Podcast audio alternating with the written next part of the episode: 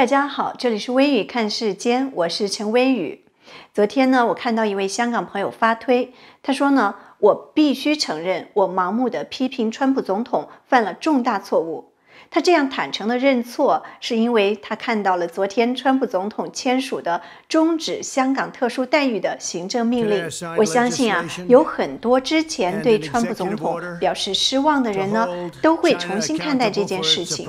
昨天川普总统关于中国主题的演讲内容，的确是给中共的一记重拳。川普总统说，香港人的自由和权利被中共剥夺，同时呢，香港也不再是一个自由的竞争市场，香港将被和中国大陆一样的对待，加征和中国大陆一样的关税，不再享有特殊关税待遇、特殊经济待遇，也不再享有出口敏感技术的机会。他说呢，美国给予香港很多的生意，很多的优惠政策，比其他地方更大的盈利空间。这个礼物是送给自由的。如今呢，香港的自由被剥夺，那这份礼物呢，也就要收回了。那么，在这一份行政令中，川普总统要求十五天之内必须终止的香港特殊待遇有哪些呢？首先，在移民出口管制、入口货柜审查把关方面，对香港实施跟中国内地同样的待遇。然后呢，是修改签证规则，持香港护照跟中国护照去美国就没有什么区别了。撤销出口管理条例中对香港出口再入口的豁免，实施与中国内地城市一样的限制。撤销对外关系授权法相关规定，在香港和中国内地境外的香港人士或组织不能够再从美国进口防务产品。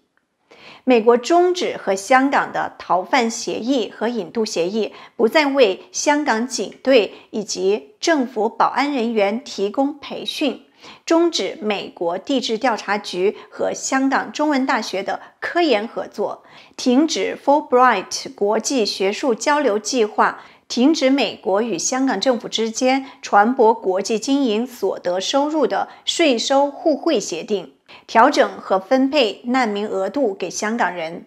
行政命令还规定，任何由美国国务卿和财政部长指定的外国人，如果按照港版国安法直接或者间接参与威迫、拘捕、扣留、监禁他人，以及呢参与制定、通过和实施港版国安法的任何外国人员和机构，都将受到美国的制裁。禁止美国人向这些人士或者团体捐款，禁止他们的家人日后申请入境或者是移民美国。受这项制裁的呢，还包括直接或者间接参与损害香港民主程序、损害香港和平、安全、稳定或自治、审查或者限制香港民众行使表达自由。法外引渡、任意扣押香港居民或者施以酷刑、严重违反人权的任何外国人员和机构，以及呢资产受到冻结的实体的领导人和官员。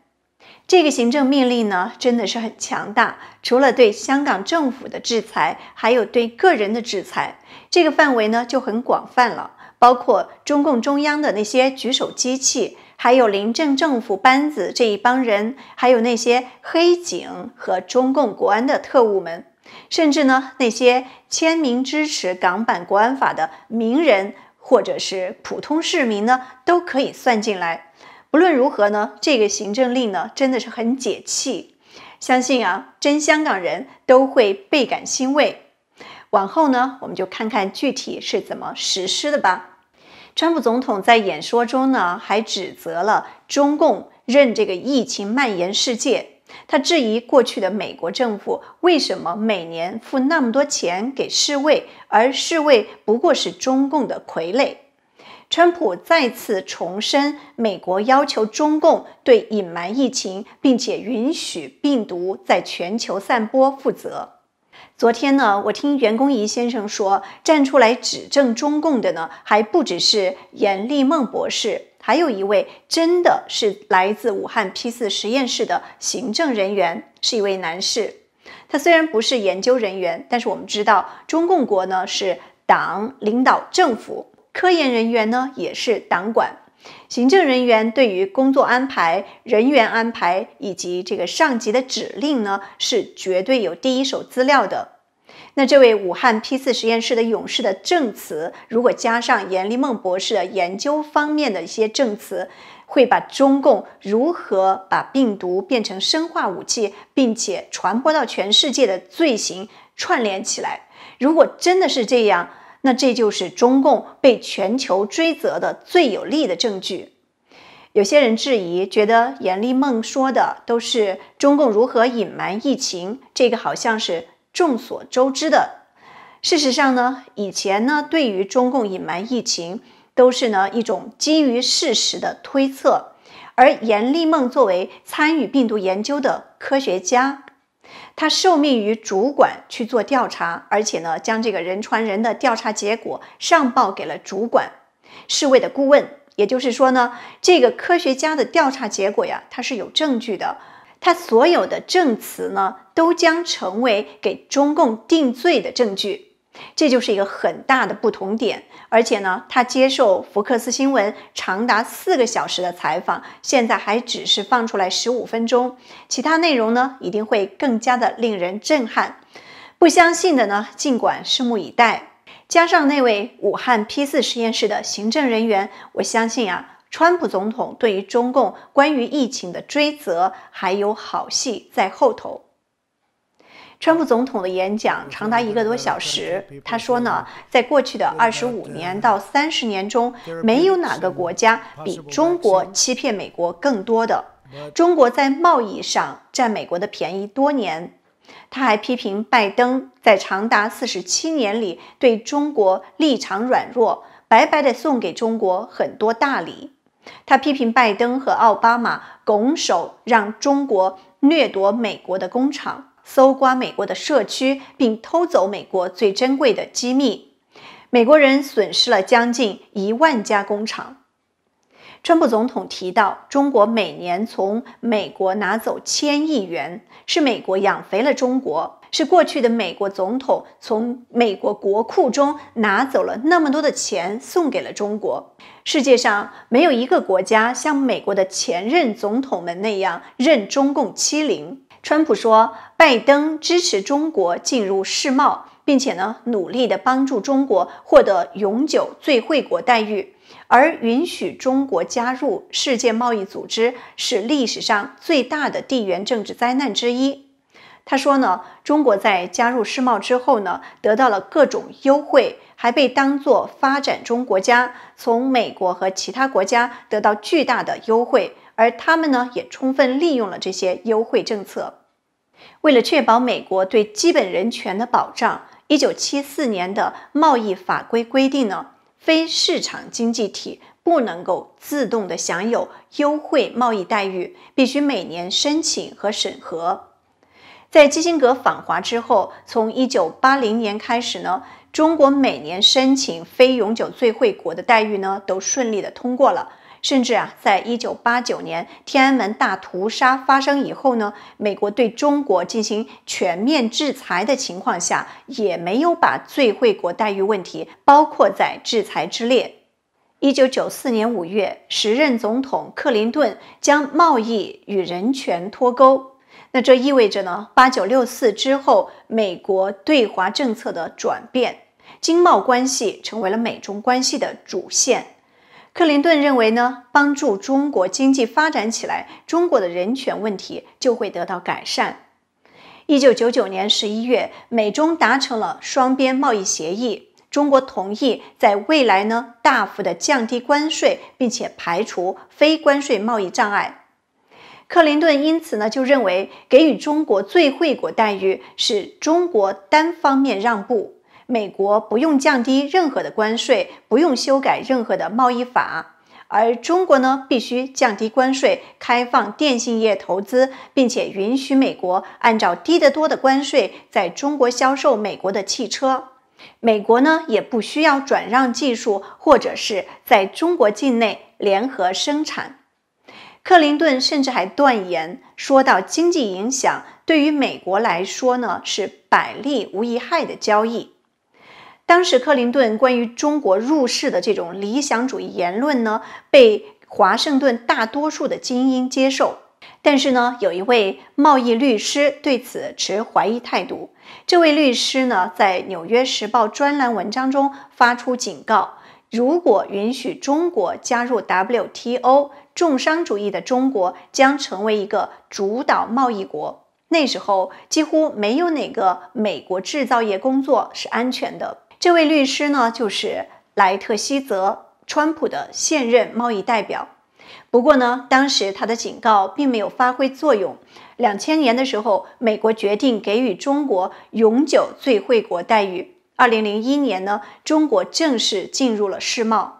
此后接近二十年的历史证明，中共几乎没有兑现任何的一项承诺。还不断的释放虚假的信息，让人以为中共国营企业将被淘汰，自由市场政策即将出台，人民币不会被操纵，中国不会积累大量的贸易顺差，美国的创新和知识产权会受到尊重等等。这些呢是加入世界贸易组织的基本条件。中共只是打着这些幌子，营造它符合条件的假象。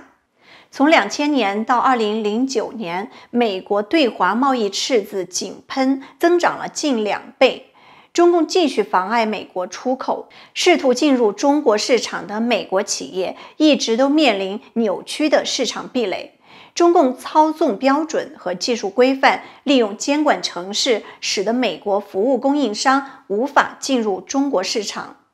到现在，中共也没有完全遵守世贸的规定，允许外国银行开展人民币业务。他承诺不强迫外国公司转让他们的技术，但是呢，根据上海美国商会二零一八年七月的调查，大约有五分之一的在华美国企业已经被迫交出技术，得以继续在中国赚大钱。美国政治历史学家伯恩斯曾经表示。中国的政策制定者都是欺诈能手，可以创造性的利用举措，在 WTO 和其他国际贸易规则的漏洞中自由穿梭。美国三大主要的交易所中呢，有超过一千家中国上市公司。当这些中国公司成为各种股票指数的一部分之后呢，就成为了数百万美国民众的个人投资组合的一部分。结果就是呢，美国人通过在股票市场的投资，为中共的扩张和渗透活动提供了资金。中共国加入世贸组织前的 GDP 只有一万亿美元，到现在二十年间呢，已经达到了十四万亿，成为了世界第二大经济体。从八十年代开始。克林顿八年，布什父子十二年，再到奥巴马八年，美国长达二十八年的对华政策都是建立在对中共的误判之上，误以为呢，随着市场经济的发展，中共呢会逐步的迈向政治民主，实现和平演变。现在已经越来越多的中国人开始喝星巴克咖啡了。中国经济已经腾飞了，中共官员穿西装打领带已经都成为时尚了，甚至中国的小粉红们都瞧不起美国，认为美国太土了。可是中共改变了吗？毁灭香港就是一个最好的佐证。中共不但没有随着经济的繁荣和技术的进步而启动政治改革，反而呢是在向毛时代的极权主义方向倒退。一方面呢，无情地使用国家权力和高科技加强对本国民众的监控、打压言论；另一方面呢，还将这种极权主义的手段输出到全世界。川普总统除了批评拜登支持中国加入世贸，还对拜登推动巴黎气候协议造成美国付出昂贵代价表达了不满。川普总统说：“巴黎气候协议摧毁了美国制造业，却对污染环境的中国呢有罪不罚。这是拜登送给中共的大礼。”奥巴马政府在巴黎气候协定中承诺，在2025年以前呢，要使废气排放量较2005年减少26%到28%，同时呢，要在2020年以前拨款30亿美元，协助较贫穷的国家达成减碳目标。而迄今为止呢，美国已经拨款10亿美元了。这对于美中角力方面又是一个不公平。因为作为发展中国家的中国，不需要达到这么高的目标，还能够得到大国的资金支持。而这个巴黎气候协定呢，本身它就有很大的问题，它以这个碳排放量作为衡量标准，却忽略了绿色植被对于二氧化碳的吸收功能。同样的这个碳排放量对环境造成的污染，在这种绿化做得好的国家，要比绿化差的国家就要更小一些。所以，川普总统退出巴黎气候协定，虽然引起了这个民主党和其他国家的不快，但是呢，川普总统是对的。这个漏洞百出的协定带来的呢，是世界不公平的竞争。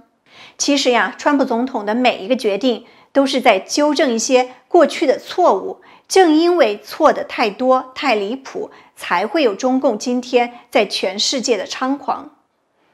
现在，川普总统出重拳撤销香港的特殊经济地位，可以说呢是一石二鸟。一方面呢，以此对中共的人权迫害进行制裁；另一方面呢，还在经济上给中共一个沉重的打击。香港自治法为美国制裁相关的中港金融机构敞开大门，虽然呢，可能只有少数的银行会被列入这个制裁名单，而且呢，涉事银行也可以申请移出这个名单，但是任何金融制裁呢，它都会引发港元市场的一个动荡，而且呢，这个制裁一出来呀，短期内呢，一定会有大量的资金外逃。以前呢，是为了享受香港的这个特殊待遇，才会到香港去开设企业。而下一步，一旦港元和美元脱钩，这些企业面临的风险呢，就会更大。对中共来说呢，过去可以充分的利用港元和美元自由兑换的这样的一个便利，来偷梁换柱，使人民币呢可以和港元自由的兑换，然后天量发行的这些人民币啊，摇身一变成了美元。就像是用废纸换来了真金白银，那现在呢？这个漏洞呢也将被堵上，人民币的未来呢估计不容乐观。很多人都想不明白，为什么美国这次疫情会这么严重？其实呢，这就是最根本的原因，是美国养虎为患，中共呢才有机会祸害全世界。现在是纠正这一切的时候了。川普总统曾经说。共产主义到哪儿都会带来灾难与毁灭。世界上所有的国家都应该抵制社会主义以及它给每个人带来的苦难。我们呢要对川普总统有信心。最强大的力量不是破坏，而是重建。如果川普总统能够用重拳击垮中共，又能够将全世界，尤其是中国人民受到的伤害减到最小。那才是最了不起的总统。好，我们今天呢就聊到这儿。喜欢我们的节目，别忘了订阅、点赞和转发。我们下次再见。